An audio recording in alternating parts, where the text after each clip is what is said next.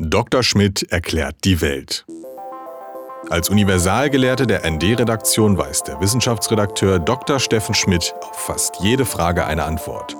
Und falls nicht, beantwortet er einfach eine andere.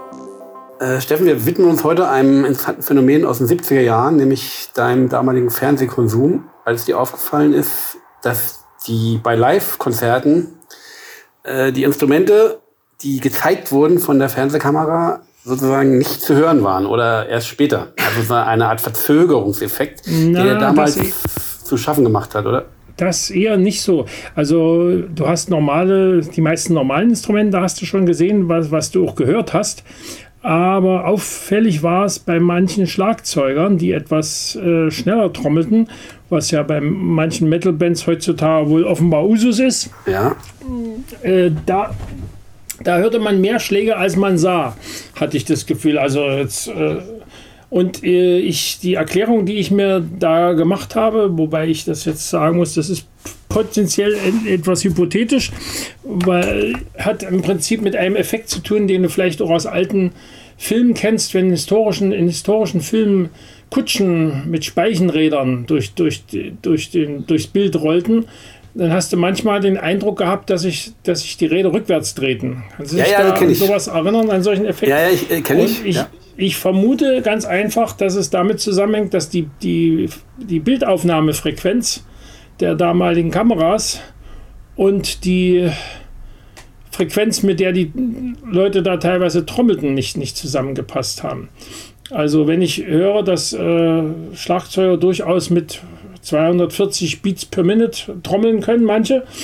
Äh, was dann immerhin, äh, wenn ich das richtig sehe, 40 äh, Schläge in der Sekunde wären. Und wenn ich weiß, dass äh, Filmbilder mit 24 Bildern in der Sekunde aufgenommen werden und Fernsehbilder damals, glaube ich, mit 25 Bildern in der Sekunde aufgenommen werden, dann ist da eine Diskrepanz, die möglicherweise das Phänomen erklärt. Wobei die diese Aufnahme nur die eine Hälfte des Ganzen ist. Äh, mit 25 Bildern in der Sekunde würde das wahrscheinlich, die, die würden die meisten Filme immer noch ziemlich ruckelig aussehen. Die werden dann meistens doppelt gezeigt, immer jedes, jedes zweimal. Sodass man dann insgesamt auf 48 oder 50 Bilder in der Sekunde kommt. Das ist dir damals schon aufgefallen? Also nee, der, das, der, der, der, Grund ist mir, der Grund ist mir damals nicht aufgefallen. Mir ist es damals aufgefallen bei einem Konzertmitschnitt von Doldinger äh, zu irgendeinem seiner Jubiläen. Und ich bin mir jetzt nicht sicher, ob ich da Pete York oder Kurt Kress habe trommeln sehen. Und die, die, die waren, also die trommelten da ein Zeug, das, das war unglaublich eigentlich. Aber noch unglaublicher war eben, dass ich, nicht, dass ich das überhaupt nicht sah, selbst wenn die Kamera mal auf das Schlagzeug hielt. Während wenn ich heute äh, Live-Mitschnitte sehe und die mal aufs Schlagzeug halten, was da das jetzt nicht das zentrale Instrument ist, und Schlagzeug-Solo ja doch ein bisschen aus der Mode gekommen sind außerhalb des Jazz, dann doch eher die Ausnahme ist. Aber wenn dann doch, äh, dann hat man den Eindruck, man sieht sehr viel mehr. Es kann aber ebenso gut natürlich auch äh, ein kombinierter Effekt sein davon, dass äh, das damalige Fernsehen natürlich eine nach heutigen Maßstäben grottige Bildauflösung hatte.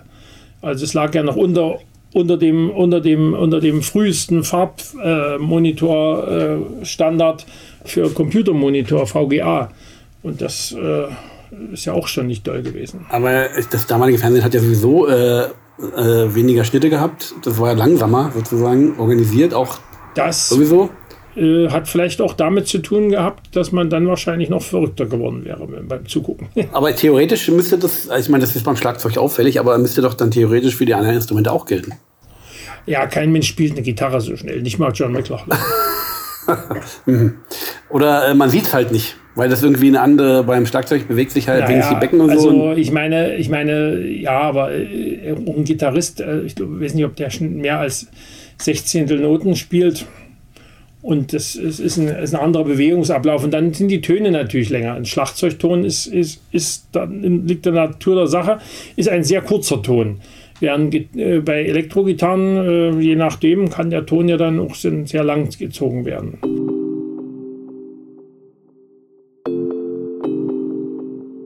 Wir rücken nicht nur Geschlechtergerechtigkeit und Diskriminierung in den Fokus. Im ND kommen auch die zu Wort, die viel zu selten gehört werden. und die darum kämpfen, diese kapitalistische Welt gerechter und lebenswerter zu machen. Unsere Artikel, Podcasts und Videos sollen für jeden Menschen zugänglich sein, unabhängig von der finanziellen Situation. Daher verzichten wir bewusst auf eine Bezahlschranke. Immer mehr Menschen fördern dieses Anliegen und unterstützen uns mit einer freiwilligen Zahlung. Das kannst auch du. Schnell und einfach mit nur zwei Klicks auf dasnd.de slash freiwillig zahlen.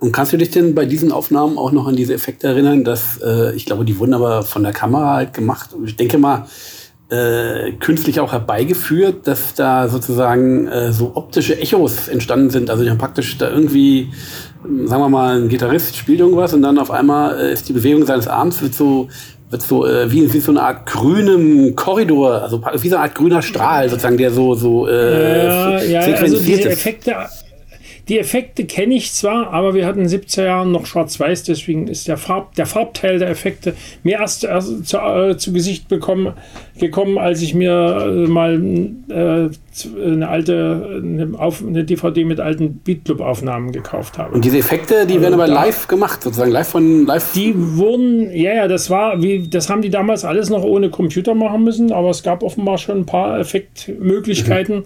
an denen äh, Regelpulten der, der, der Videoseite, nicht nur bei dem Ton.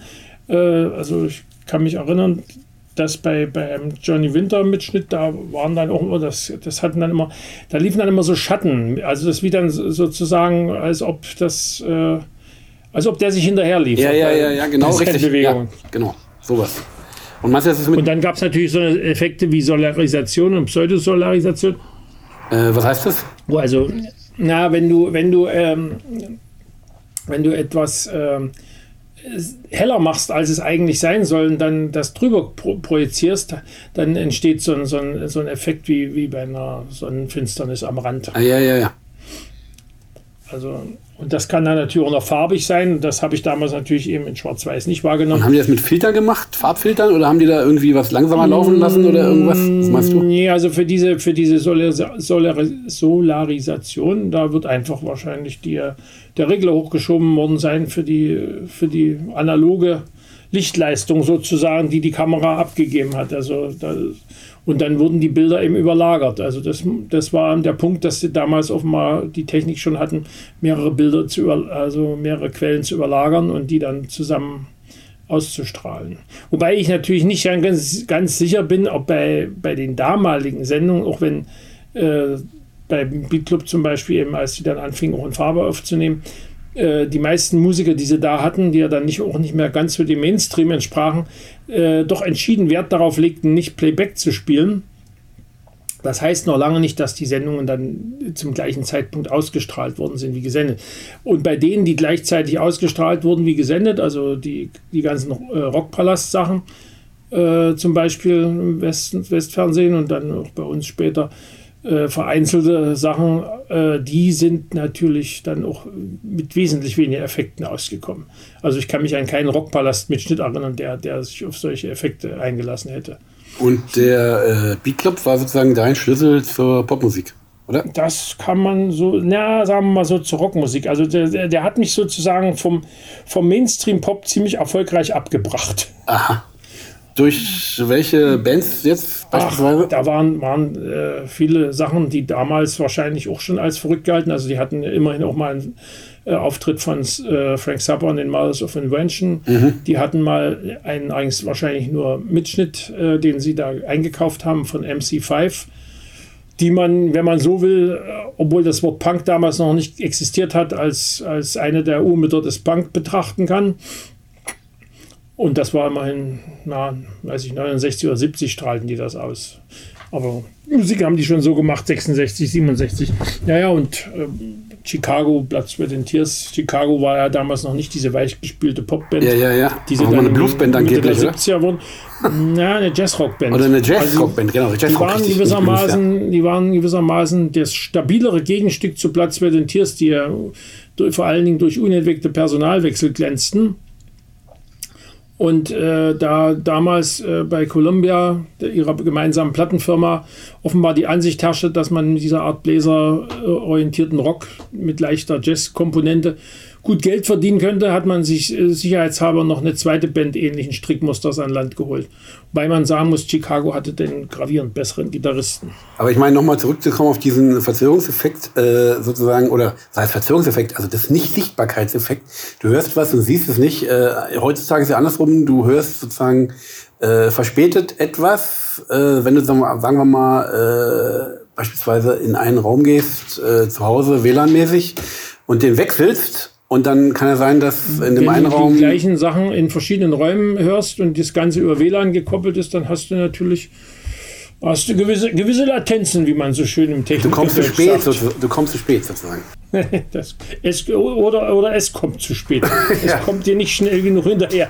Also ich kann mich erinnern nachdem, an, wie das WLAN ist. Ich kann mich erinnern, dass ich in, auf dem Campingplatz äh, WLAN-mäßig Radio gehört habe ja. Äh, weil mir, weil das Computer ging irgendwie nicht, es ging nur Radio, komischerweise jedenfalls. Äh, da ähm, äh, habe ich das Aufstiegstor von Darmstadt 90, wurde mir eine Minute oder drei Sekunden vorher schon angekündigt per SMS. Da hat mir jemand gratuliert.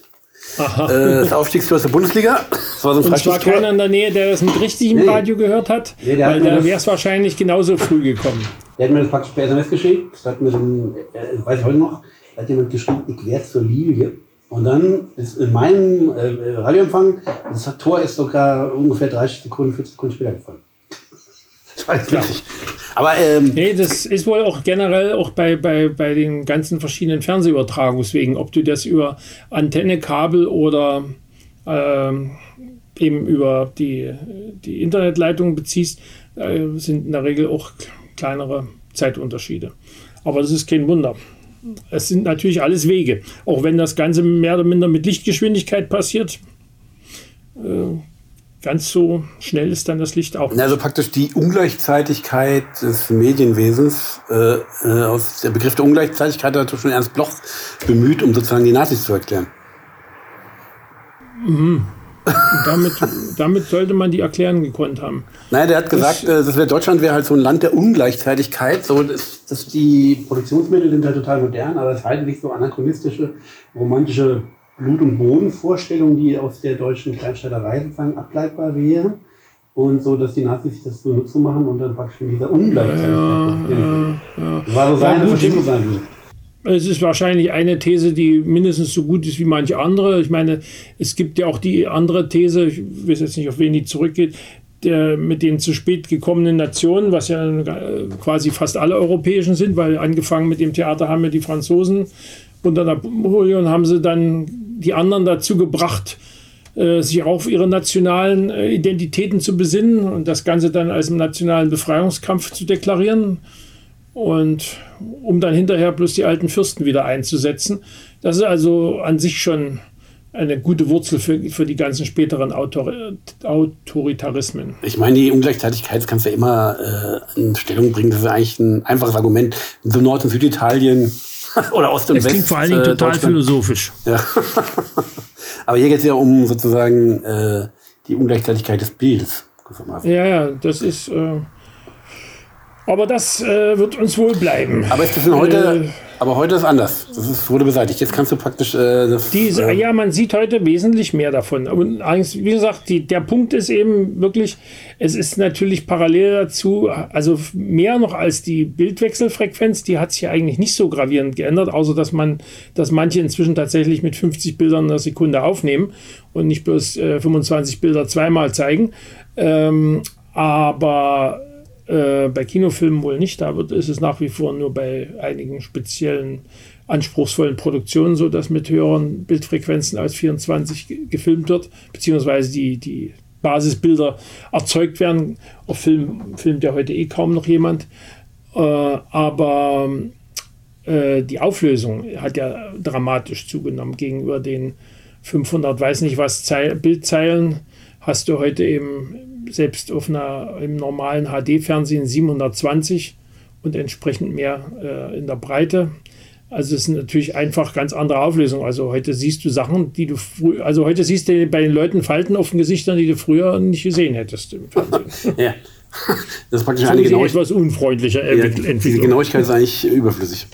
Also, Manche ist überflüssig, manche ist, manches ist ganz gut. Also man kann die Untertitel zum Beispiel deutlich besser lesen. Das und macht du kannst jetzt auch sozusagen die äh, Gesichtsfurchen des Schlagzeugspielers bestens auch erkennen. das sieht man deutlich besser. Also der Zustand von Jagger und Richards ist heutzutage besser zu beurteilen als damals. Gut, damals hatten sie auch die Falten alle noch nicht. ND Journalismus von links.